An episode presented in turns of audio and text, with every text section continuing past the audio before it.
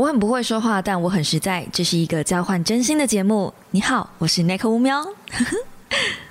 哦，兄弟。Hello guys，欢迎来到乌喵的备忘录。又是星期一的一大早啦。今天的你还好吗？呃，不过应该蛮爽的吧？因为据我所知，大家现在应该是在呃那个叫什么国庆日的连假。嗯。我已经很久没有假期了。关于这件事情呢，其实我有在这个礼拜的说书准备要来聊聊，就是呃集体倦怠这件事情。其实他在讲的，嗯，除了是职业倦怠以外，还有对生活的疲惫感这种感觉，就有一种无时无刻我们都好像要呃认真啊、学习呀、前进啊。啊，说到这里呢，嗯，现在时间是，哎呀，就是十月十号的上午一点四十分。上午一点四十分，我在录 podcast。哎呦，国庆日快乐！这样子你们知道，嗯，其实对于自媒体或者是这种比较自由业的人来说，不不光是自媒体啦，不，我今天讲的不光是所有的 KOL，应该没有 KOL 跟我一样了。嗯，还有像是呃，像 Uber，我要讲 Uber Eat，然后或者是你知道外送员 Uber Eat 其实也是啦，就是那种用时间劳力的。换那个钱的这种工作，然后看似很自由，你要做就有钱，你不做就没钱，这样子的自由掌控的工作呢，其实它的背后，呃，相对的另外一个层面就是他们无时无刻都在想，我是不是浪费了时间在休息？那集体倦怠其实就在讲这样子的一个现象。那听说在美国这样子的现象更严重，而且是越来越严重。那这样子的现象，同时也是爽到资方而非劳方。当劳方发现所有的资方都甘于只需要用零碎的时间就能换取金钱之后，资方就大肆利用这样子的规则。我只能说啊，资方真的很厉害，就是劳方会创造一些方法，想办法去弄康弄胖，然后呢，资方就会看到说，哦，既然你们这样，那我们就改一下游戏规则，哎呀，然后就会让工作环境变得越来越糟糕。这个就是还有关系到，比如说股票啊，或是增减资的问题啊，公司体质啊。其实这个我自己也很心虚啦，就是呃那时候我在上股票的课，就是一些怎么评估这间是不是好公司的其中一个条件，其实就是如果一个公司对于他的劳工、他的员工条件开的福利很好的话，那他相对的就没有多余的薪资给股东，除非他赚的够多。但是以比例上来说，因为大部分投资我们都看趴数嘛，所以如果是以趴数来讲的话，他今天把一部分的钱赚到的钱分给员工的话，自然就不会有太多的饼干血留给股东。所以呢，如果今天我们要当股东，我们是投资方，我们是要买股票的人，我们反而不能投资这样子的公司。可是你想啊。如果我今天不去投资这样子的公司，就是公司也知道，公司也不是白痴，公司今天他们也想要争取更多的呃，就是资金进来投资我的公司嘛，因为这样等于是天上掉下来的钱，我有更多的钱去运筹帷幄，才有办法做事情嘛。那公司也知道不不能对员工太好，不然的话，你知道我就没有钱分给股东了嘛。我要给股东一点好处，我才有办法招揽他们进来投资我的公司啊。所以。倒霉的是谁？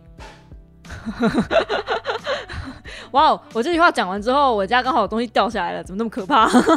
好的，那么今天不是要讲这个，对我们今天讲这个这么沉重的议题哦，不太好。但星期一的一大早，大家都在假日，谁想听这有的没的呢？所以我们今天来讲一个故事。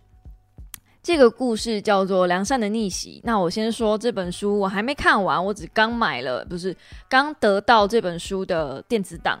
然后就是感谢出版社的赞助，这样子。现在出版社也会给我电子书了耶，电子的公关书。哎，我觉得挺好的，不然每次都是一堆书堆在家里，我也不知道怎么办。有电子书，我觉得挺好的。那我其实只看了前言，我就觉得这本书可以推了啊。还有第一章的前面一些些，我觉得这本书就可以推了。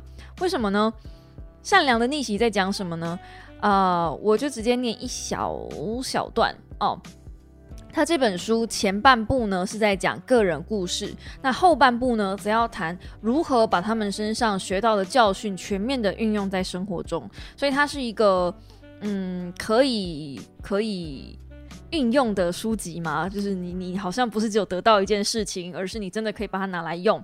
那这本书的前半部主要谈六个案例，让大家看看在各种生活层面中如何兼具善待、厚待他人和成功之道。一方面为他人着想，一方面要积极主动，同时还要提防危险。其实它就是给了三个面向，就是你要去听、倾听。然后同时，你也要主动积极，要去为别人争取权益。那在一方面，最后一方面呢，你还要小心，不要让别人泼粪泼屎在你身上。我觉得这是所有的人，尤其是如果你是呃想要经营自媒体的人，非常非常需要的一本书，因为。说真的，我觉得我常常在替呃小猫们争取福利，然后也是常常嗯友善的对待人。我自己我自己扪心自问，我是一个善良的人。如果真要把我自己分类在哪一个区块的话，我一定也伤害过某些人。但呃，平心而论，如果今天是大方向全面而看的话，我要厚着脸皮把我自己放到善良那个区块。那。嗯，这本书它其实在讲的是，就是吸引我往下看的其实是能头心 good。好，完了，我这句话还是不太会讲，还好我妈不会听我的 podcast。podcast 现在是我最后一片净土，她还学不会听 podcast。OK，呃，就是台语讲能头心 good，我不知道是不是这个音啊哈啊心吗，或者是生这个字，就是软土生绝。当你过度善良的时候，有些人可能就会。呃，对你一而再、再而三的要求，我今天也才看到一个明星，他说他自己呃被那叫什么情绪勒索，因为他举了一个例子，比如说他原本有一罐养乐多，他长期把这罐养乐多给了一个他的好朋友 B，结果呢，这个好朋友 B 呢就理所当然、习以为常的觉得，哎，你以后有养乐多都应该要给我啊，结果有一天他把养乐多给了 C。这个 B 忘记这罐养乐多原本就是他的，所以 B 就对他生气了。那我觉得这个其实也有一部分份可以来讲，就是软土生绝的这个应用啦。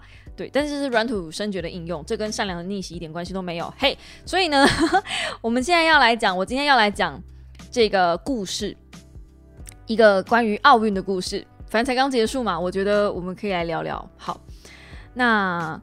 呃，二零一二年的伦敦奥运呢，这个丹尼包嗯包伊啊，丹尼包伊这个名字啊很难。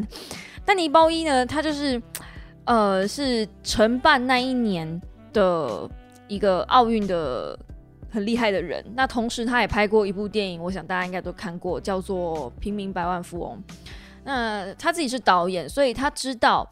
呃，在拍导过去拍电影的经验，他知道说，如果你要让片场的每一个人都保守秘密的话，是一件多困难的事情。可是奥运更是要保守秘密啊，因为你不可能就是提前曝光，就媒体曝光，把奥运的所有的细节都告诉媒体了。那到时候那一天大家还看什么？你们知道奥运是赚什么吗？奥运就是要赚广告费。奥运的一秒的广告费是多吓人！哦，跟世界杯跟那个都完全不一样，那是一个 whole new level，the whole new world。嘿，对啊，所有一切我们都还是要归诸于利益嘛。所以呢，这个导演呢，他呃之前在他拍电影的经验，他对他底下片场的员工都非常非常尊重。每天下班之前，他一定确保说大家都有好好用过餐，然后从来也不会让大家无偿加班，并且他会尊重每一个人不同的专业。好，那等到就是承办奥运的这一天，呃，奥运委员就跟他提过说，呃，往年的奥运典礼是所有的工作人员的手机都要集中管理，并且要求每个人签保密条款。但是呢，这个包一呢，我之后就称他导演好不好？因为包一实在是不太好念啊。这个导演呢，却跟所有的员工说，他不会没收大家的手机，也不会签保密条款。然后呢，奥运委员还说。呃，所有的演出者都应该要知心，就是应该要给他们钱，应该要给他们薪水，因为他们会为了薪水而乖乖的听主办单位的控制。但是导演决定要聘用志工，除了少数的专业人才，像是摄影师啊、软体工程师等等的，大部分的东，大部分的人他都要用志工。好，那你想想哦，如果你今天你是奥运会的志工，你呃手机带在身上，而且你也没有签保密条款。你还不拍爆？我如果是我的话，去的当天的第一天，我就在奥运会上拍现动。对，当然，呃，最后这个奥运委员会就是还呃逐步觉得应该要有一个。一个那个分层管理嘛，他就觉得，那如果你要这样子的话，你至少要做到组织管理，就是你不要把全部的讯息告诉全部的人，因为这样到时候万一真的秘密泄露的话，至少我们能做到伤害控制。其实以奥运委员的立场来说，他的想法很正确、很合理，是一般的管理层阶层的人呃会想到的做法。可是，嗯，包一对这项提议也不买单。他觉得，如果志工上场演出对整个演出都状况外的话，那这样子大型演出会伤害更伤。而且，如果演出者只管自己该做什么，不知道对整体的演出有什么好处，效果并不好。他不想要这样子的开幕式。他告诉奥运委员说，他希望每个员工，呃，都知道自己在开幕式的时候应该要担任什么样的工作，然后整体的演出意义在哪里，而且从第一天就要清楚。他这么做的原因呢？当然是因为他深信人性本善，他觉得将来大家应该不会，就是你知道的，应该知道事情严重性，你们自己要知道，就是不要不要害我啊，不要害我。而且在这样子的状态下，因为你是自愿参加的，所以你本来对这份工作就有热情。然后呢，因为你是自愿参加的，然后你又知道你在这个大环境的工作里面，你担任了什么样重要的爵位角色，所以你会。充满了那种使命感，这两样东西就能够很成功的帮奥运委员会省下一笔巨大的预算。他没写进去啊，这是我另外加的，因为我上一本书才讲，就是关于志工的这种种的，你知道使命感包装的，嗯，各种的让人让资方省下很多。我觉得我在看上本书，我在看这个哦，好难相信善良。OK，好嘛，好，那最后就是当然吵起来了嘛，因为呃。导演说的什么，然后奥运委员都不要不要不要不要啊！那最后呢，呃，就有一个人，他跟他跟那个那个就是导演讲说，因为其实那样子两方有点吵起来，就是开始有点你知道不有点那嗯嗯不太舒服啊。那这个呃后来呢，就是这个奥运委员主席，他其实曾经也是奥运选手，他就给他比较软性的建议，他说哦。如果哈，你告诉他们这是一个秘密，他可能会让人想泄露。就人性不是这样吗？哎，我跟你讲一个秘密，你不要说出去哦。然后三秒后，全部人都知道了。对，这就是这样，这就是人性哈。那如果你告诉他说，哎，这是一个惊喜，你不要说出去哦。哎，你换一个换一个词，其实如果是惊喜，大家就愿意帮你保密，你不觉得吗？因为就我们都不会想让对方失去那个 surprise。因为我们也想要参与那个惊喜嘛，然后理论上，因为刚刚就是你知道才被打枪，然后有这么多的争端，通常这时候我们如果在气头上有情绪的人是不会接受这样子的建议的。可是呢，咱们的导演呢，包一他就觉得，哎，对耶，这个建议很好。他说小朋友都喜欢惊喜，而且这么说就不会有那种偷偷摸摸见不得别人的感觉。嗯，就是他们在准备一场惊喜哦，然后在每一次的彩排过程中，场上的荧幕都可以将就是用粗体字写的，每一个人都一定会看到的，将惊喜留到最后，因为呃这样子的员工呢，大家就会你知道有一个感觉。那当然，我详细就留给大家说，第二呃详细就留给大家去书里面看。那在第二个部分呢，就是给予的部分，给予这个 part 呢。他非常非常重视每一个员工，然后，呃，因为已经是志工了嘛，等于是你来这边彩排，有的没的，你花时间都没有拿到任何的钱。那奥运委员那个时候其实是不希望大家把这些这一些志工在开幕典礼上的衣服，他们是要收回来的，对。然后甚至因为大家是志工嘛，所以，呃，而且。就是加上包衣的态度，就是导演的态度非常非常好，就每就算是不会因为你是志工，我是统筹人，我就好像有高高在上的感觉，没有没有，就是他是很虚心的跟每一个职工请教，因为大家毕竟还是有自己的领域跟专业，所以大家能够感受到这个导演的感召力跟号召力，很愿意跟在他身边工作。那当这个奥运委员说：“哦，不行哦，就是这些 costume 这些这些服装很贵，我们没有办法让你就这样随随便便送大家哦，就可能还有一些泄密的问题等等的，反正你知道，就是毛很多。那嗯，当然他听到这个他就觉得不 OK，因为这一些志工。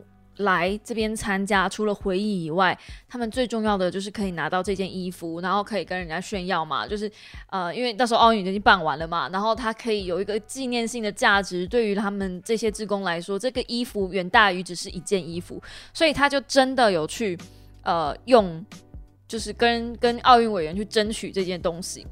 那更奇妙的是啊，你知道？他其实要求一万，呃，他只要求的人数其实大概只有八九千人，可是来了一万多人，表示这一万多的志工里面，你觉得没有任何的记者混在里面吗？怎么可能？这里面一定会有记者，一定会有媒体，就是混在里面。可是他他也自己也知道，但他就觉得没有关系，就是呃他自己心知肚明，说这些呃八卦记者啊等等的啊。就一定可能会混在里面，可能会比较康，让他最后你知道出点包什么的，因为这样他们才有新闻可以写。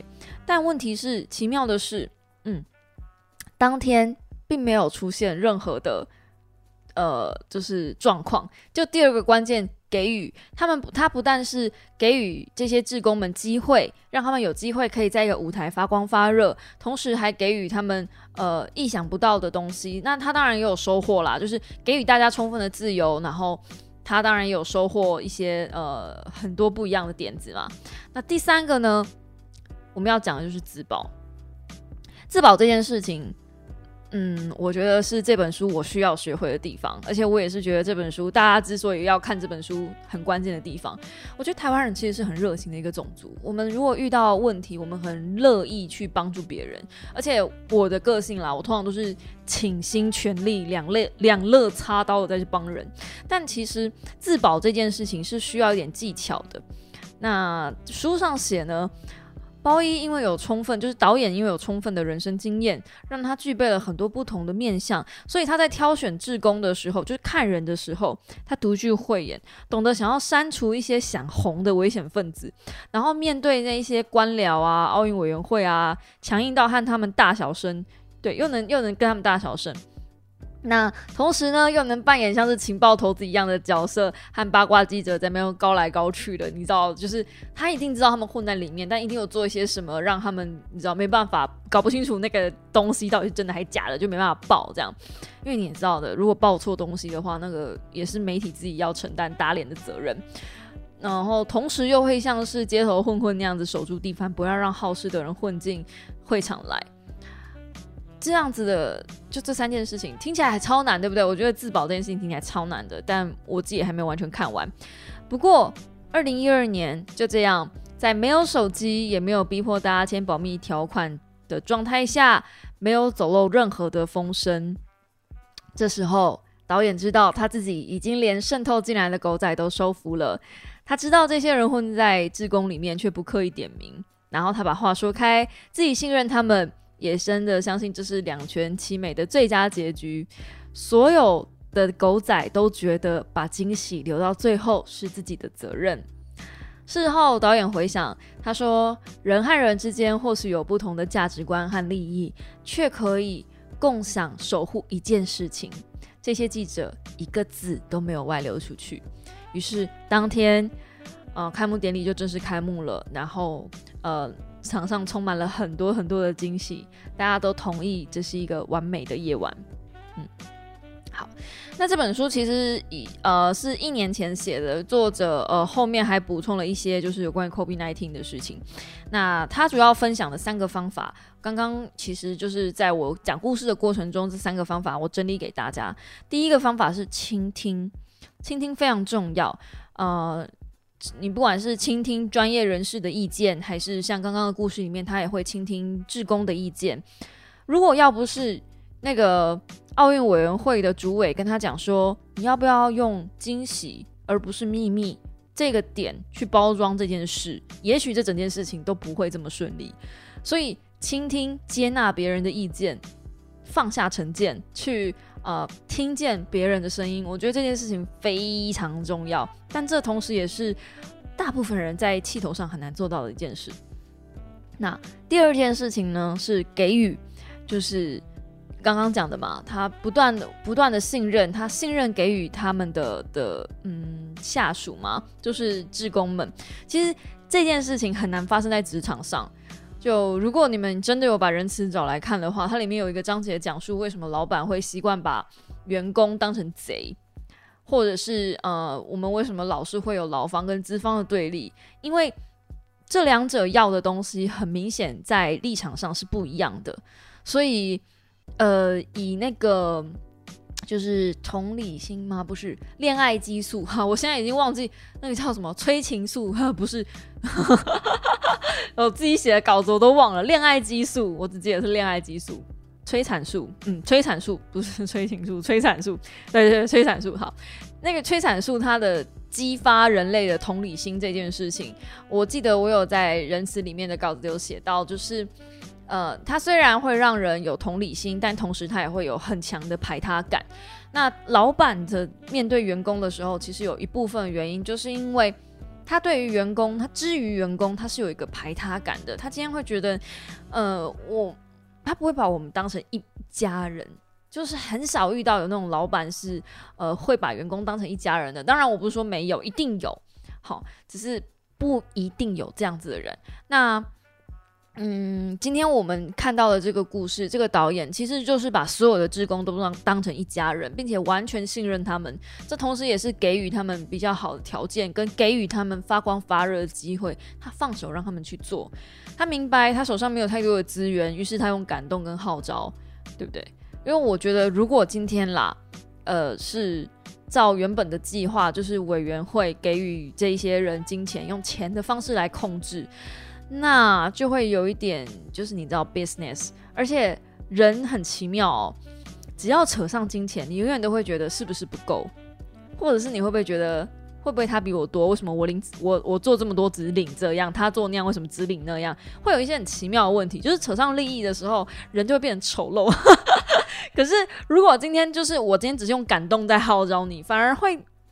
做起来事情你会，而且你会记一辈子。我真的觉得人应该退回原始生原始时代，哎，就就是看越多东西的时候，我越觉得会有这样子的问题。嗯，就是如果你嗯这个金钱的东西没有处理的好的话，其实会有更多的弊端跟问题浮上台面，反而会让事情变得越来越复杂，甚至变得很丑陋。所以导演坚持不付钱，我觉得这件事情是正确判断。那最后一个自保就是。导演懂得怎么保护自己的手下和志工们和整个计划，可是另一方面，他也不会防备过头。他一边提防外界的批评，但也不会丑化批评的人。他极力抗拒，就是那个流出，那不是极力抗拒，他力抗演出那个细节流出。可是靠的是他精准的策略执行。哦，那如果。是这样子的东西，我们把它放大来看，比如说，呃，国家领导人可以宣布隔离政策啊，然后针对适当的对象加以隔离啊，隔离期间也会管理啊，等等的，就是，嗯，会更有助于帮助整个疫情的控制。其实这本书它的后半段呢，就是在讲有补充说明这一些，就是。不要说看一本书，他告诉你三个步骤，然后好像就只能用在呃奥运管理上，就你就想说，我这辈子永远都不会去当奥运管理啊！我听那么多干嘛？不是，你要懂得去延伸，或你永远都不可能当国家管理人或者国家领导人，你永远都不可能去控制一场疫情。那我们可以把这件事情缩小来看，如果今天是个人的话，我们要怎么去运用这样的东西？这本书我还没看完，我只看了前言，然后我只看了第一个小故事，我觉得很好看。他的故事写的不错，然后细节也写的很棒。嗯，对，就是我只看了第一章节，所以我也没有办法就是很完整的告诉你说这本书剩下其他的东西，但仅此而已。我只看了开头，我就觉得这本书很棒啊。不过哈，我先打预防针。前面很棒，后面烂尾的书也不是没有，所以我先给大家打个预防针，嘿，不要听到这边说哦，那个说那个善良的逆袭很棒，后来呗，然后买了之后就说看完之后说，哇，这明明超难看的，那个在干什么东西？我先跟你讲啊，我只看了前言哦，我的进度可能比你们还慢啊，所以嗯啊，就这样好。好，今天的分享就这样。我觉得今天光是分享这三个三个运用，我觉得就很很够了。这本书会不会做说书呢？不一定啊，看大家的需求。但我觉得应该是不用了，因为我已经刚刚把重点都讲完了。它其实书后面就是讲一些。呃，故事那顶多我就是，如果真的要做说书的话，我顶多就是把这些故事里面找出来讲，然后把它讲成一个影片，让大家品一品、赏一赏、欣赏一下。可是这些故事，我觉得你用看的可能会更更有临场感。他写的很好，你知道吗？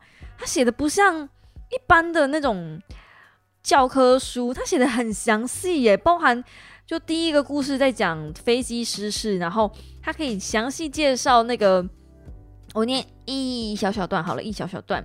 好，呃，驾驶载满乘客的联航 DC 零 DC 斜线一零班机由丹佛市起飞，目的地是芝加哥市。当时该机已经在空中飞行了一个小时，所有的乘客已经享用过了机上的餐点。海恩斯来自德州拉马尔郡，五十七岁，个性随和。此时，他背靠着椅座，触饮手中的咖啡。这趟旅程的副机长比尔，虽然年纪尚轻，飞行资历也少，但此时这个飞机暂时由他操纵。这一次的飞行看起来会一帆风顺，没有问题。机外可见蓝天挂着几颗鸡卷云。我的天哪！我你是坐在那，你是坐在那架飞机上吗？这位读，这位作者，你你你你们懂我吗？就是你真的自己去看，你其实可以想象那个画面的。它不是很单单死板的，就是告诉你一个个故事。我觉得它是值得收、值得看的啊！值得收，我还没看完，没有办法评论，但是值得一看，好不好？值得一看。好的，那今天我还有在，不是今天，昨天我还有在 IG 上面，就是询问大家有没有什么想问我的问题，但有可能是因为我常常发这种，你们有没有什么想问我的问题呀？然后呃，每次都有读有有问必答，所以呢，大家大概也没什么想问我的问题了。那今天呢，我就收集到了一二三四五六六个问题，好，呃，我就一个一个来回答哈。好，首先。啊，最近有推荐什么好吃的吗？这么肤浅的问题，我好喜欢。好，嗯，最近我其实常常在 IG 上晒一些美食，就是我老公最近很常带我出门吃东西，或者他回家我们一起煮东西吃。呃，认真说，他带我去吃的餐厅，我每一间都觉得有一点 over，就不是不好吃，但是我就会就是就是他喜欢吃的东西。对，那基本上他喜欢吃的东西就不是大肉就是大肉。他是个不吃海鲜的人。那我呢？虽然我喜欢吃牛肉，但是 always 只有牛肉的话，我是一个嗯，偶尔也想换换海鲜的人。所以，毕竟我港都小孩嘛。所以你问我最近有吃到什么好吃的，我可能会跟你说，我即将要团购的那个吐司真的很棒。哎，不要说我又在卖东西，我跟你讲，那个吐司被遥遥无期的延期了。我原本要开团的，我照片都拍好了，可是呢，那个吐司呢，他们因为要改包装，工厂要换线，所以呢，他就跟我说他要延期，不知道延到什么时候。我心里面想说，天哪，这个买不到怎么办？那个吐司真的是好吃。我跟你们讲，我是非常讨厌吃面包的人，我讨厌吃面包的程度已经是可以用。如果这辈子这世界上所有的面包都突然间做不出来了，我也不会伤心的这种这种地步。可是那个面包那个吐司真的是我每天早上都吃一片，然后我每天都在期待明天是什么口味呢？这种感觉，它又酥又脆，而且它是厚片，但是不会像呃一般外面店家就是早餐店卖的那种厚片的吐司那样硬邦邦得敲敲，又干又臭又硬。No。No，它用烤的可以烤到四个边角酥脆爽口，咬到中间的时候又 juicy 又嫩。它因为它的果酱遍布的太完整，我现在一边讲一边在吞口水。我的妈妈咪呀！你们可以不要买披萨，你们可以不要买水饺，但是拜托拜托拜托，吐司真的是我这几个月来团购吃的应该是最好吃的一个哦哦。加上就是我还有自己煮啊，然后出去外面吃啊等等的，我觉得吐司真的太惊艳啊！如果是自己煮的话，我最近发现，在煎蛋的过程中，中间夹一点点尾鱼罐头的尾鱼，然后把那个蛋包起来这样吃，哦，也好好吃哦！早餐这样吃就是有两个蛋加一点点尾鱼这样，我就觉得哦，好营养哦！我的妈妈咪呀，好，这样最近吃的大概好吃的就这样，嗯，好。然后第二个问题是，除了《苍蝇王》和《修寻找复原力》之外，影响你最深的一本书，最近真的是看了《仁慈》之后，我觉得我看书的眼界突然被打开，而且写稿的字数也突然被打开。那个写了六千七百字的稿子之后，我再写一个五千字的稿子，好像就觉得很理所当然的。我到底是发生什么事？以前的稿子大概都控制在三千八到四千五之间，现在随随便便都可以突破五千。到底发生什么事？就是我是嫌我自己不够累吗？那除了除了稿子的字数以外啊，《仁慈》这本书其实真的有帮助我用不同的角度去看世界不一样的地方。你不见得会只看到东西善良的那一面，但是以前是连善良的都看不到。现在我是会看东西或者看资讯，看看什嗯，看看任何的资料的时候，我会想说，其实都没有善良的部分吗？都没有好的东西吗？都只有像媒体那样说，都只有坏的吗？就是，对，都只有像他们说的这么的恐怖吗？之类的。哪怕是最近闹得风风火火热热的那个，就是你知道的屠龙事件，我都会觉得会不会又是一波炒作？会不会？因为你知道新闻，就是或者是网络话题，你就觉得，唉。吵来吵去，最后赢的是谁，输的是谁呢？我觉得输的就是最真真正正正的输家，就是你有花时间关注这个跟你无关讯息的人，你要花时间看他们吵架，好好笑哦。然后嘞，那个时间拿去多看两两画漫画，我觉得都爽啊。所以后来我就不管他们到底怎么样了。对，嗯，所以我觉得仁慈真的是影响我很大，非常非常大。好。那与立场不同的人如何理性沟通？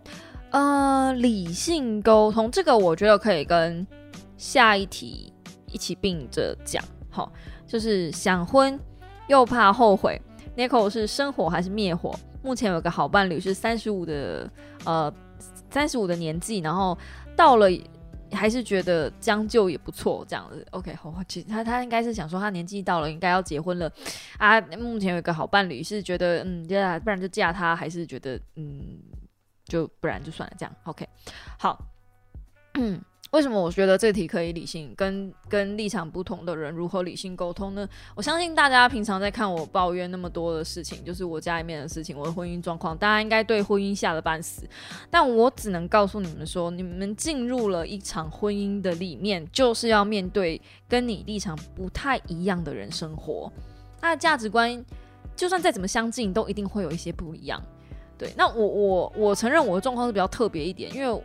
我的状况有点像是我被骗了，就是呃，结婚之前他们是说说一个一个故事，然后结婚之后他们又说一个故事，这样，所以我会以我结婚之前认真的以为我们的价值观跟所有的想法都是在同一条线上，但是有点像是结婚之前他们先就是你知道睁一只眼闭一只眼，睁一只眼闭一只眼，好，不要唱了，对，两点了，不要闹了哈。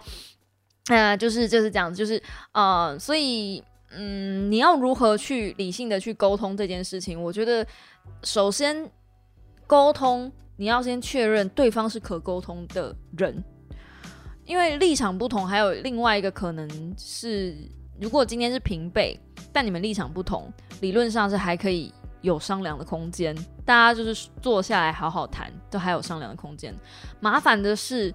呃，立场不同，同时对方是你的主管跟你的长辈的时候，这个时候就很麻烦，因为这个时候如果对方又是嗯说了一个我可以沟通啊，但实际上是你说你说任何话我都把你当顶嘴啊，就是那种不可沟通的状态的话，那其实会很麻烦。所以呃，如如何跟不同立场的人如何理性沟通这件事情，首先他强调的是理性沟通嘛，所以你一定要先把你的情绪先按耐下来，或是发泄光，或者是去旁边冷静一下。嗯，就是我其实是有一种破釜沉舟的方式，我才有办法很很做自己的方式哎呀，你要讲理性也可以啦，就是用一个我婆婆觉得比较 OK 的态度去跟她沟通。但是那个心态，如果你们知道我背后在想什么的话，其实是蛮绝望跟可悲的。我希望大家永远都不要走到我这一步啦。但是，嗯，如果你要想要理性的话，就是你先要把最糟最糟的想法就已经算算好，就是不算好啦，就是在心中想好。今天如果这个状态破局，你不管是要聊什么破局，最糟的状态是怎么样？那你为什么会为了这个立场不同的争的争议哦这么生气？你要争这一口是什么气？你要争的是什么？嗯，通常这样子问没有一个吵架案例，我其实很难。应该，但但你们，我想你们应该懂，就是这个这个这个争执的点在哪里？那婚姻其实就是要一直不断的面对这样子的课题，不是你进一点我退一点，我退一点你进一点，这样你有没有办法把你自己退到退无可退的时候，去忍耐这一切？这叫做婚姻。那当当你呃，就是你已经做到你能做的了，然后摊给对方看，对方能不能也有所体贴的替你做一点？替你进步一点，我觉得这个就是婚姻的奥妙之处了。像呃，我老公虽然我婆婆是希望我老公就是比较做一个大爷姿态的，他最好瘫在家里做做个瘫痪 残废，什么事情都不要做。那他理想的媳妇就是会打扫家里，然后会煮饭做菜，会会洗衣服，会就是把家里弄得干干净净的，以外还要很会赚钱，然后很会照顾整个家，让他的儿子无后顾之忧。最好他儿子如果瘫痪在床床上，他老婆就是可以帮他 handle 所有的一切的。我不晓得他是要娶无敌铁金刚吗，还是反正 反正理想状态是这样子嘛。然后最好，这这当然啦，在这凌驾这一切所有的条件之上的呢，就是还要就是能够跟婆婆、跟那个妈妈，就是啊在那边玩啊，开心啊，陪妈妈无时无刻的伴在妈妈身边，帮忙按腿啊，然后那种甜心啊、小嘴儿啊，那样你知道的，天伦之乐啊。唉，那这个时候立场很明显的不一样嘛，所以呢。我们要怎么去沟通？是什么东西我做得到？什么东西我这辈子大概都做不到的？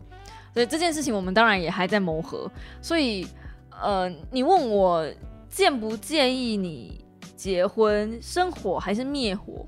我只能说，如果你觉得结婚是你人生中很必要的一个课题，那你就结。可是如果你觉得结婚你可有可无的话，那你就不要结。就你今天要想清楚，你结婚是为了什么？不是为了我我要结婚了，我好像应该要踏入人生的下一个阶段了。没有人生，人生没有所谓的下一个阶段，人生就只有一个阶段，叫做人生。Grown up，你不会因为结了婚或是没结婚而改变什么，而结婚只是给你更多的责任跟义务而已。所以，呃，你结婚到底是为了什么？你为了跟一个人一辈子一起走下去吗？那你不结婚其实也可以。所以你要搞清楚，你结婚是为了什么。像我结婚的立场非常明白，嗯，我原本想要有小孩，然后呢，结婚可以节税，而且结婚之后，我原本是想说，如果我有重大手术意外的话，有人可以帮我签手术同意书，然后呢，我在台北又没有亲人，就是没有我，毕竟我我的高我的家人都在南部，所以嗯，我也会希望在台北有一个家。我结婚的立场非常明确，所以我才要结婚。可是这个我这些立场的大前提都是建立在，就是我也愿意跟这个人组织成一个家。那我最近想想，其实没有他，我好像也可以做做完这些事情。所以，呃。当然，就是扣除掉，就是你前面讲的，就是生小孩跟节税这件事情，一定要有一个老公才有，好像才有办法去做。但其他事情，就是有一个台北有一个家啊什么的，我觉得好像没有那么重要了。对于现阶段的现阶段的我来说啦，两年前的我觉得很重要，所以想清楚是蛮重要的。你结婚是为了什么？有没有一个过了很久都不可撼动的理由？像是节税就是一个。节税就是一个过了很久都不会撼动的理由，对，就是今天不管年年年年月月啊，只要国民有万万岁的一天，我觉得结婚啊、省税啊，这个东这个东西啊，哎呀还不错啦。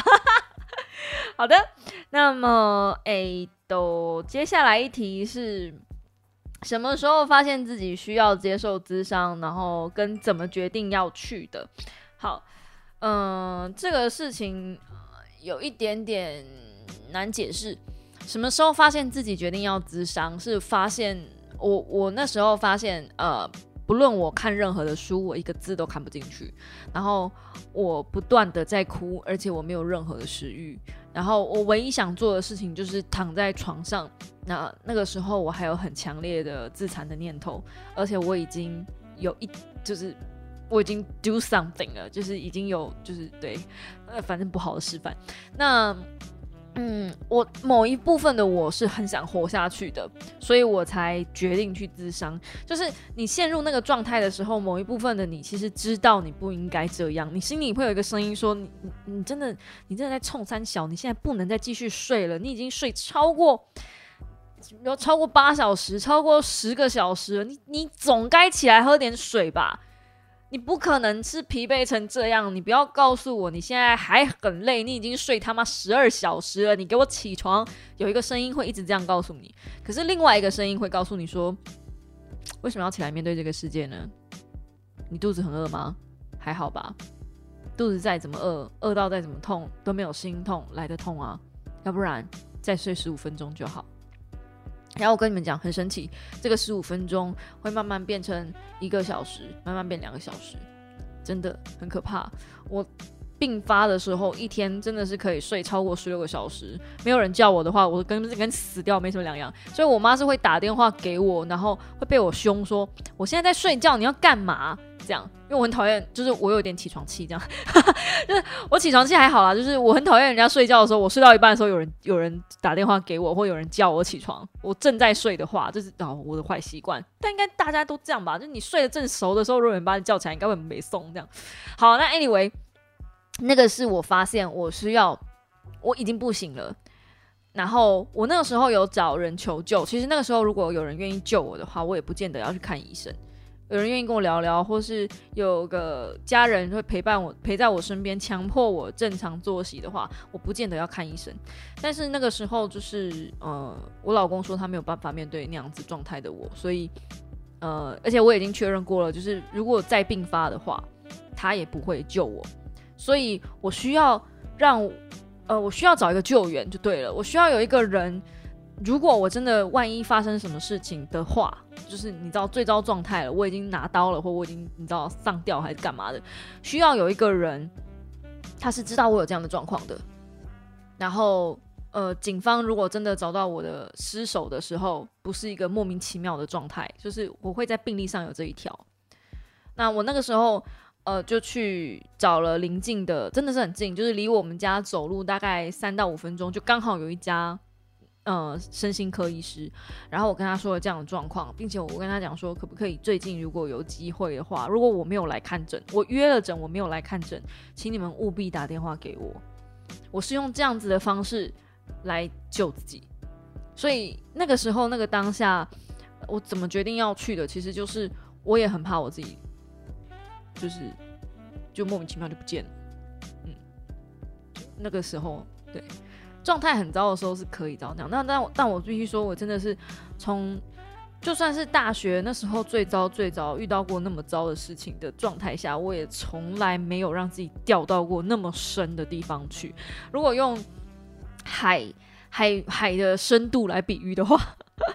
对我可能真的从来没有到那么深的地方去，我觉得我都可以看到灯笼鱼了，就是那么深的深海，然后那里真的一片漆黑又凉，什么都没有，我什么都看不到，伸手不见五指，毫无希望，真的就是那样的感觉。我希望你们不要遇到那样子，当然到那个地步才去看医生是有一点点慢啦，但是我说过了嘛，我只需要有人救我一把，拉我一把。然后我其实是有能力可以把我往前自己推进的，因为我是有能力去看书，有能力去找答案，我有能力想办法把自己顶起来。就是某种程度上，我的怎么讲呢？我不是那种很脆弱的人，我只是很乐意展现我脆弱的部分，但我不是很脆弱的人，有点矛盾哦，但好像又没有。好，那最后一题，他说。大龄三十七岁被分手该怎么走出来呢？其实这一个啊，我觉得可以去看我之前的那个分手的五步骤，然后想办法让自己就是你知道走出来。我觉得不管是几岁，你在面对感情失败的时候，走出来的步骤都一样。我今天在我的 IG 上分享了一篇线动，我觉得很好笑。嗯，那上面写说，标题好像是呃，分手之后，分手之后你应该立刻做的事情。好，首先你要设下一个你要放下的时间哦。其实这件事情呢，哦，我先念完哦。你要先设一个你放下的时间，然后呢，你要将它完全的从你网络生活中剔除。接着呢，你要重新整理你房间的摆饰，然后你要好好洗过你的床单，或者干脆买一组新的。接着呢，读一本放在书架上很久的书，找一些新的食谱，尝试自己做菜，去换个发型，然后去购物，把观望很久的东西，呃，买观望很久却买不下手的东西买回家。然后就有小猫私讯说：“这你不是全都做了吗？”不用分手也可以做。那我今天为什么要告诉你，你你可以去做这样的事情？其实，当你完成这些动作的时候，你就真的把这个人从你生活里面放下了。那我其实很推荐，不管是你是在关系内还是关系外，都可以进行这样的一个仪式，把人把一个很在乎的人从心里放下，因为唯有这样。你才能跟他完全，也不是完全啦，就是划开一个情绪界限。那在这样的状态下，就算你们真的分手了，你也不至于伤得太痛苦。